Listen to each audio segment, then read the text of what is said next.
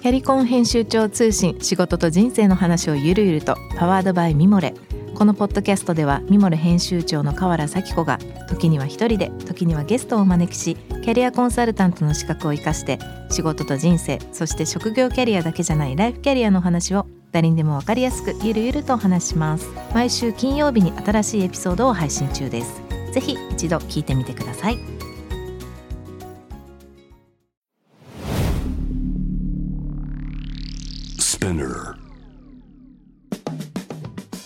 ナビゲーター中道大輔です。Vision to the Future with Forbes Japan このポッドキャストはモノ・コト・人の魅力を引き出すことで日本のカルチャーの価値を再定義し世界と共有するコミュニティプログラムです。 Forbes Japan ウェブサイトとは記事を連動させて音声では SPINEAR を通じて主要のリスニングサービスにてお聞きいただけます Forbes Japan のウェブは概要欄にリンクを貼っておきますのでそちらからぜひチェックをしてみてください。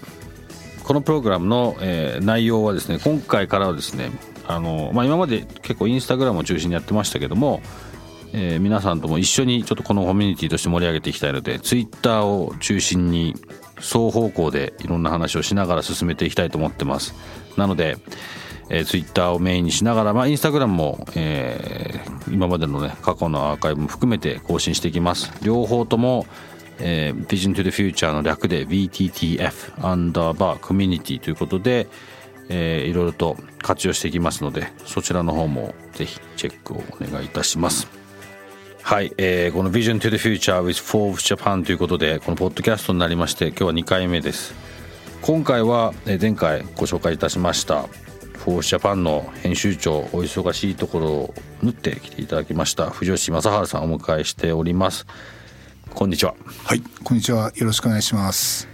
J-WAVE の番組の時もねこれ2021年なんでここでちょうど2年1年前ぐらいに来ていただいたんですが、ちょっとその時とは少し内容がこう変わってるとか進化して、はい、あのまずはその「フォーブスジャパン」と一緒にこの番組をこのプログラムをですね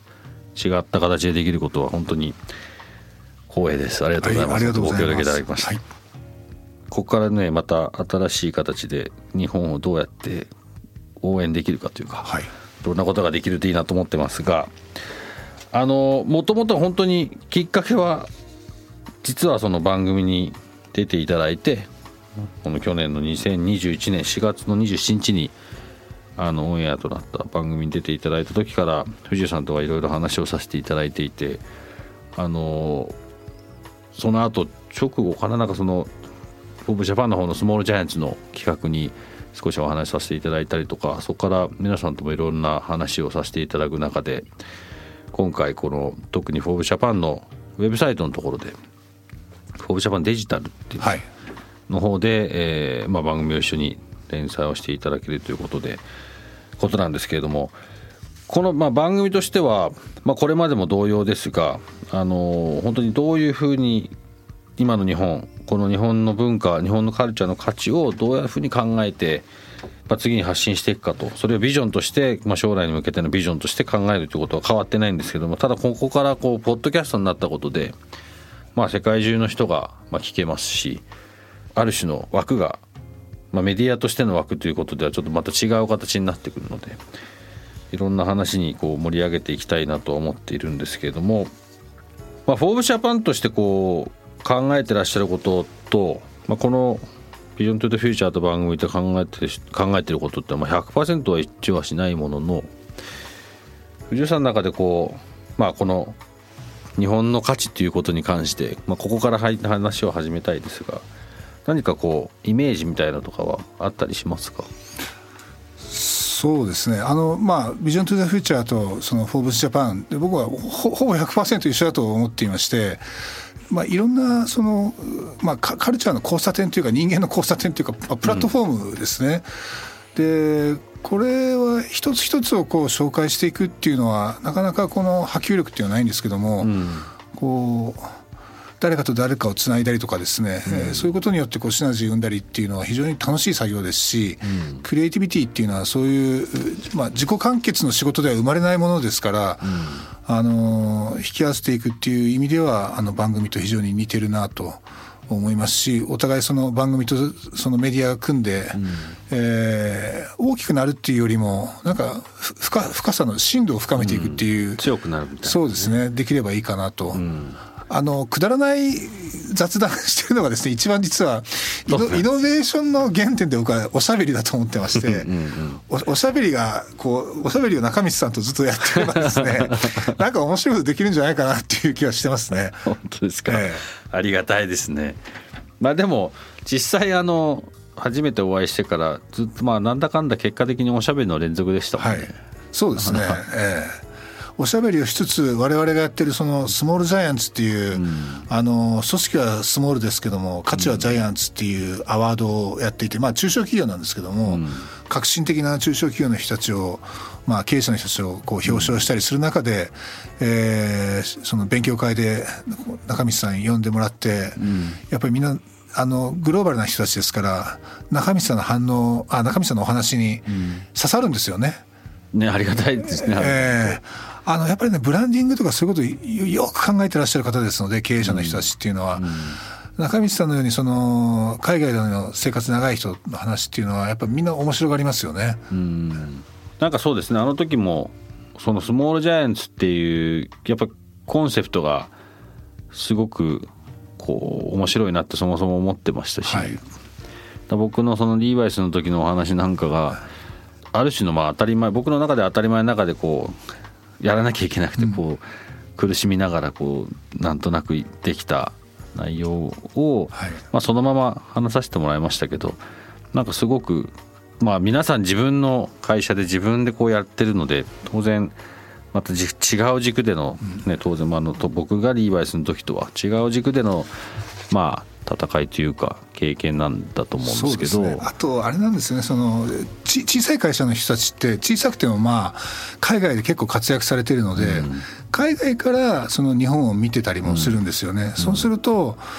おかしいんじゃないのっていう思いは結構あってその、うん、まああそういったことをなかなかこうじゃあ日本で発信しようとしても今度は知名度がないから、なかなかこう広まっていかないとか、こうジレンマがあるんですよね。えー、そういった思いを持ってらっしゃるので中道さんの話うまく合致したんじゃないかなと思いますね。ね 本当にあの実際日本日本だけじゃなくて、まあ、例えば日本でもそうですけども9割以上が、まあ、カテゴリー的には中小企業じゃないですか。はい、だから日本の将来を考えて例えばそのビジネスっていうことの側面で言った時にこのこのマスマスマスの人たちというか、ねはい、ここが変わっていかないと絶対に変わらないじゃないですか。そうですねだからそのまあ変えられるかどうかは一旦置いといたとして少なくともそのきっかけになるおしゃべりは、やっぱりやり続けたいなと思います。そうですね、うん、何かそのそういう人たちにも聞いてもらいたいです。今回その僕がこのプログラムをこう進めていく上で「フォーブスジャパン」とのこうどういうウィンウィンかみたいな話言った時に、うんまあ、フォーブスジャパンは当然もうねこの聞いてる方もご存知だと思いますがまあもうグローバルの一大ビジネスメディアですけど、まあ、そこにどういうふうにしてその、まあ、カルチャーと、まあ、クリエイティビティってものがこう掛け算にできるかみたいなところはちょっと僕の中では勝手にテーマだと思っていて、はい、まあ、それなんでかって別にフォーブスジャパンがそれがないっていうわけではなくて日本のその9割まあそれ全部かもしれないですけど日本のビジネスシーンにおいてカルチャー的な側面とか、うん、クリエイティビティっていう側面がないとは思ってないんですけどすごくプライオリティが低く扱われてるなっていう気がするので、うん、なんかそこら辺がこう中心になってそれを「 Forbes Japan」が一緒に発信してくれるっていう流れができないかなって思ってます。そうですねあのちょっとカルチャーの話で、まあ、クリエイティビティですねの話で思い出したのが、うん、まあ、3年前にそのスモールジャイアンツっていうアワードでですね、うん、えー、皆さんご存知と思うんですが小江戸ビールってありますよね、はい、小江戸ビール、まあ、あ共同商事っていう埼玉県の川越の会社なんですけども、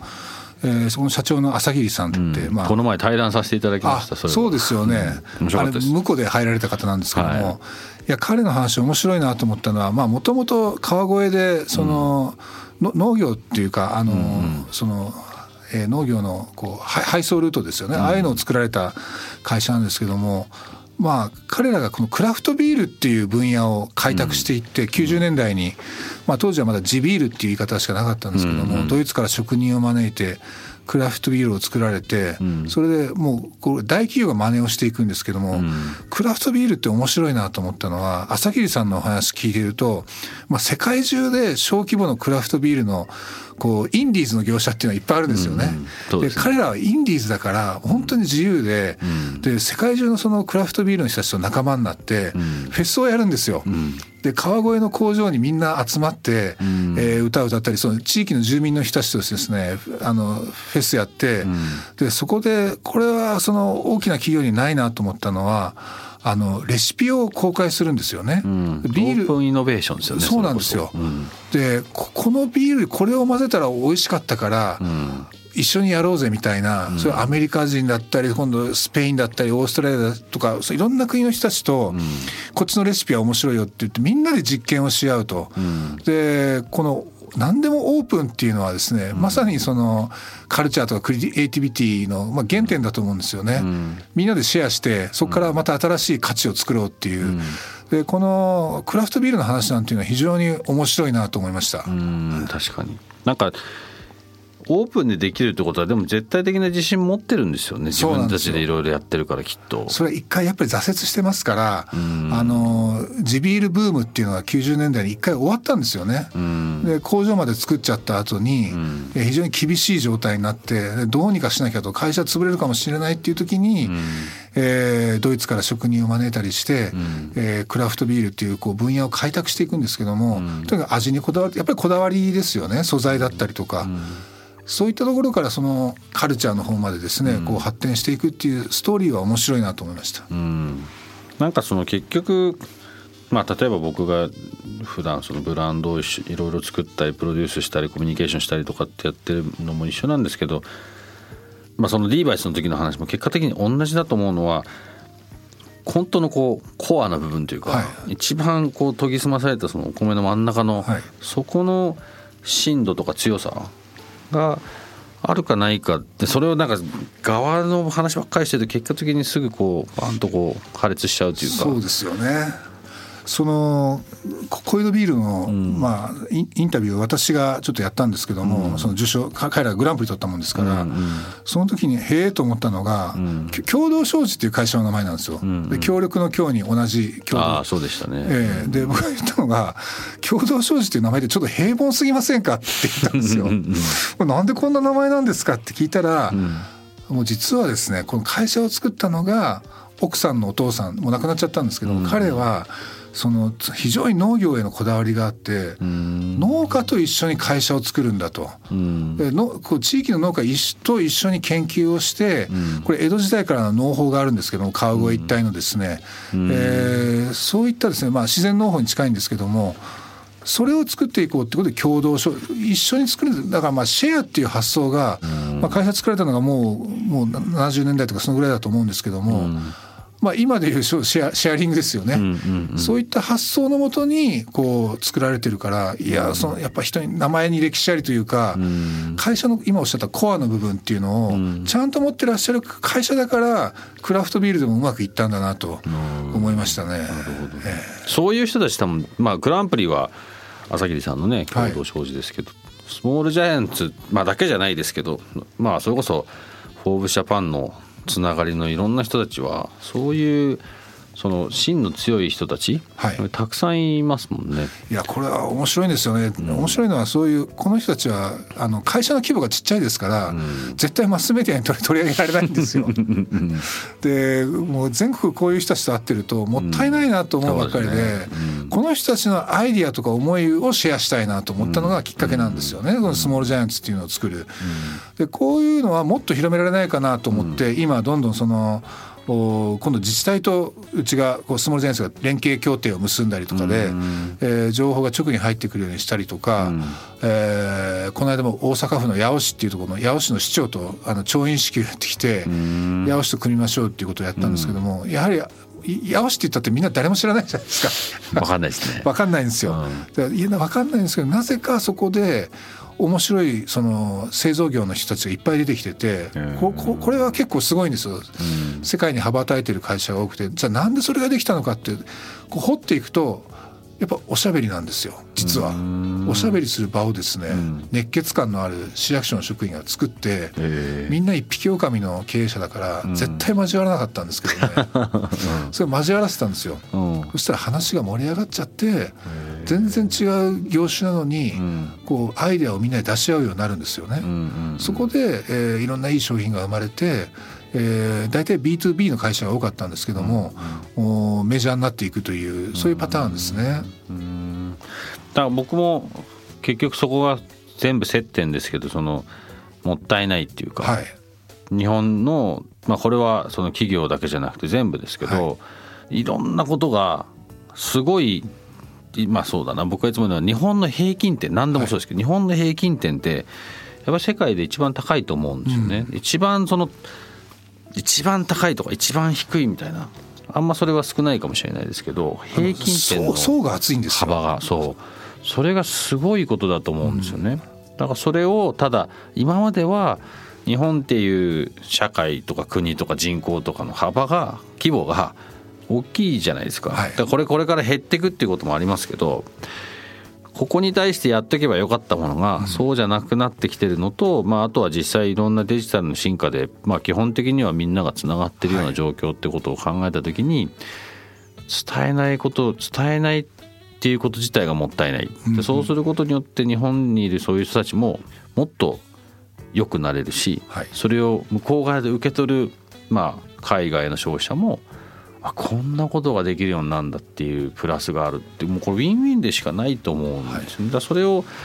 ただ日本人はコミュニケーションがそんなに上手ではないので言葉の問題もあるし。そこが僕の中ではたもう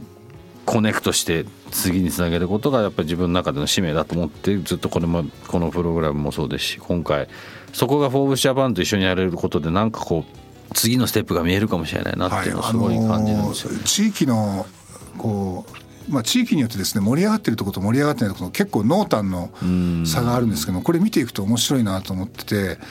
というのは例えば今大阪府八尾市の話をしましたけど、はい、大阪とかですねえーまあ、関西結構面白い企業が出てくるんですよね。これなんでかっていうと、うん、一つはですねもう一回ぶっ壊れてるんですよ。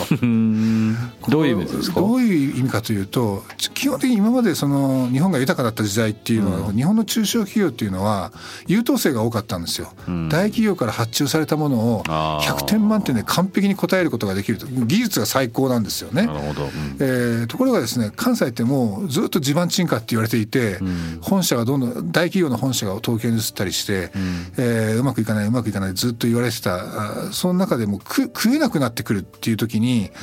うん、もうじゃあ会社畳むかっていう時にもうこれ一発逆転になってですね、これさっきそのみんなでこう助け合うっていうかおしゃべりするっていう話しましたけど、うん、なんかやんなきゃいけないんですよ。うん、もう、瀬戸際に立ってますんでその時にですね、えー、とんでもない発想が出てきたりっていうことがあって、一、回 ぶっ壊れかけるとですね人間強いなと思ってて。あの優等生一回降りてみるっていうのもいいかなと思います、ね、そのままじゃダメなのかな。そうです、ね、どうしようもなくなっちゃってみたいな、えー、やっぱりその大企業からですね、うん。あのコストカットで、えー、原材料費もっと安くしろとか言われちゃうともう立ち行かなくなるんですよね、うん、そういった時にオリジナリティとかクリエイティビティどうやって出すかと、うん、ここが勝負ですよね。このいきさつっていうのがですね結構どれもドラマになるなって話ばっかりなんですよ。もっと普段からクリエイティビティが発揮できるようになるともっといいんでしょうけどね。こういう会話をする機会が多分ないんですよ。それは会社その縦系列のその発注する側受注する側の関係しかなかったしもっとその関係ない人たちのおしゃべりする機会とか作るとまあさっきの大阪府八尾市っていうのはそういう場を作って成功した話をしましたけどもまあ、海外もそうなんですよね。あのイタリアのボローニャっていう街がこれは有名な街でこれランボルギーニとかマセラッティとかあと靴とか繊維、一番有名なのがあの紅茶のティーバッグってありますけどもああいう包装するやつですね、パッケージングバレーって言われてるぐらい多いんですけども、えー、そういったいろんな製造業がななんでこんだけこのこのボローニャっていう街からいっぱい出てくるんだっていうのはやっぱりカフェ文化なんですよ。夕方になると仕事終わってですねオープンカフェでこれ地位に関係なくみんな社長もいれば従業員もいるし大学の先生もいる市長もいるっていう中でワイワイガヤガヤでおしゃべりしてる中で、そう面白いからちょっとあの大学の先生呼ぼうやっていう話を すると、まあそういうカルチャーがあるところってやっぱつ続くんですよね、とにかく面白いことやろうっていう発想が常に頭の中にあるから、こういうカルチャーを日本の地域でもできるんじゃないかと思っていて、そういうこうエコシステムランキングじゃないですけども、うん、いろんな地域でこのエコシステムの面白いところを集めてきて、うん、えー、紹介したいなと思ってます。あなんかそれがこうこのそのいわゆるリアルの話はねあのきっといろんなところで行っていくので、はい、それがこのポッドキャストでまたつながってそうですね。大阪と分かんないです金沢のそういう人たちがここにもしかしたら来てもらって、はい、なんかイベントとかもね前からイベントとかやりたいってずっと言ってたんですけどなかなか、はい、なんだろうなこうどういう形がいいのかっていうのがいまいちこうスポンとはまんなかったんですけど。うんうん。なんかそういう形とかもねこれからどんどんできる可能性ありますよね。そうですね、うんなんかあの一個だけその例えば一個僕がここで別にこの番組にかかわらずなんですけどどうやってその日本の価値と世界の紐解きとつなげるかって言った時に日本のいいところでもあり悪いところでもあるって思うのがみんなのコンセンサスを取って、はい、こうみんなをなるべくこう巻き込んで、うん、ハッピーにしようとしてるのかあまりこうリスクを取りたくないのかってこれ多分両方あるんですけど、うんこのこのこれは例えばこのコロナの時なんかすごく分かりやすかったのがイギリスは、まあ、僕イギリスと日本あの日本が多いのであれですけどイギリスはいつも一番初めに選択戦略的にこうこういくっていうあそうですね。バーって進んでって、うん、日本はいつまでたってもなんかそのなんだかよく分かんないような状況だった、うん、でもこれ言い換えるとこのただみんなをどういうふうにいいふうにいいふうにというかいいよく言えば熟議ですよね。ですし今でいうインクルーシブなわけじゃないですか。はいはい、だこのこのこっち側の日本の良さをどういうふうにしてこう形を変えて世界に表現していくとこのなんか結局ディシジョンメイキングが遅いっていうところじゃなくて、うんうん、いやいや今今世の中ってインクルーシブなんていうのはもともと村社会であった日本なんかはもう何百年前からそういうふうに出来上がってるっていうなんかこう考え方というか思考の変化によってポジティブに変えられる内容かなと思うんですよ。なんかそういうなんかこうポジティブな前向きな内容を見つけていきたいんですよね。それね僕ねちょっといい アイディアがあってあいいじゃないですか名前をつけるっていうことをよく提案するんですけども、うん、例えば会社でもですね、うんこうなかなかこう生産性の悪い人とかダメな人っていうのは絶対いるんですよ、絶対いるんですけどもなんかいいものは持ってるんですよね、でこれをよく僕が「頑張れベアーズ理論」って言っていまして、あのちょっと世代が 古いのがバレちゃいますけどあのポンコツ野球チームがこう頑張って強くなっちゃうっていう、女の子がいたり不良がいたりっていうそういうチームと一緒で。このなんかこう役に立ってないと一見思われるのは、うん、これ経済と一緒で物差しが一つだからだと思うんですよ。あなるほど、うんうん、これ物差しをたくさん持って、うん、えー、じゃあこいつはもうこういうダメな人間だっていうことをですね、うん、あだ名をつけてやればいいじゃんっていうふうに言うんですよね。うん、でみんなにあだ名をつけていくと、うん、おその人の得意分野っていうのを見える化するわけですから。えー、いいチームあだ名がね。あだ名が、うん、いいチームになるんじゃないかなと、うん、思ったんですよね。確かにそうですね。一回ですね、うちの会社で、こうあるリーダーなのになんかいつもその部下から怒られてる人がいてですね、でも物腰は柔らかいんですよ。根回しばっかりしてて、うん、で根回しばっかりしてるから僕が村長っていうあだ名をつけて。まあみんなこの若い人たちは文句言ってたけど、その。いやまあ村長だからねああやってやってるんだよっていうふうにこうやるともう村長だからしょうがないなっていうふうに思うじゃないですか。根回しが仕事なんだっていうふうに思いますし。まあそうやってなんか物事会社にもこうあだ名をつけてったりとか名前をつけていくことでですね、いいなんかこうそれそれはクリエイティビティだと思うんですよ。そうですね、ええ、なんかもしこれ聞いてる人が今のネーミングアイディアあったらぜひ送っていただいて、はい。はい、広げていきたいなと思いますね、ね、こういうの。そうだからなんかその日本の中のまあ確かにダメなこともたくさんあるんですけど、はい、なんかそれをまあ例えばこうネーミングをつけたりとかしてこう違う形に持ってこう角度を変えていくとか、はい、そういうことも含めてポジティブに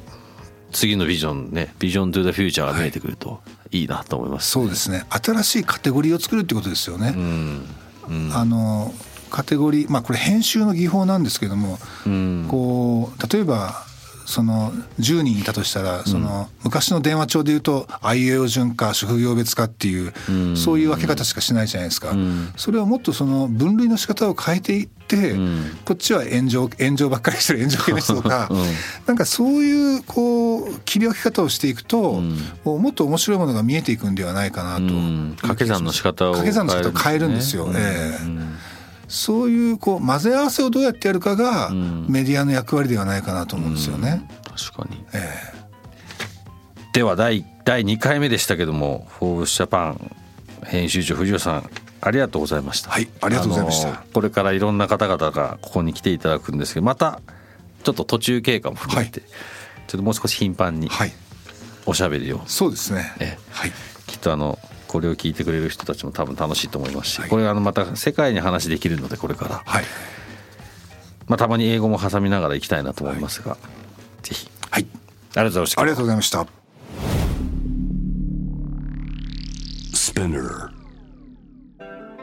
中道大輔がお送りしてきました「Vision to the Future with Forbes Japan」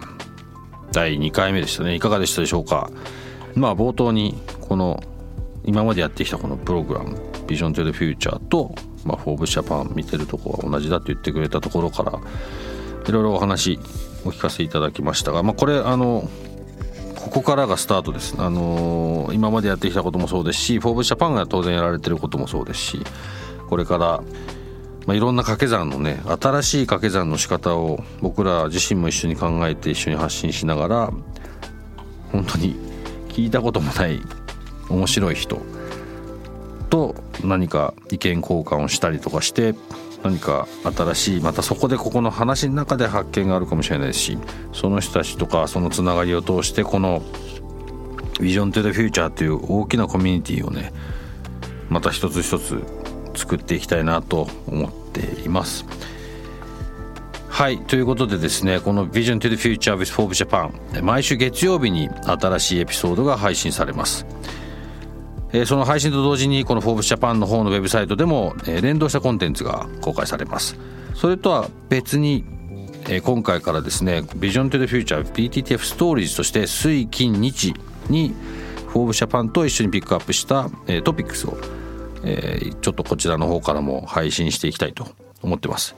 また SPINEAR のほか Spotify、Apple Podcast、Amazon Music などでもお楽しみいただけますのでそちらのプラットフォーム、えー、使われている方はそちらの方からセーブをしてぜひ毎週楽しみにしてみてください。それでは、えー、Vision to the Future with Forbes Japan、えー、また次回もぜひお楽しみにしていただければと思います。ここまでのお相手は中道大輔でした。See you next week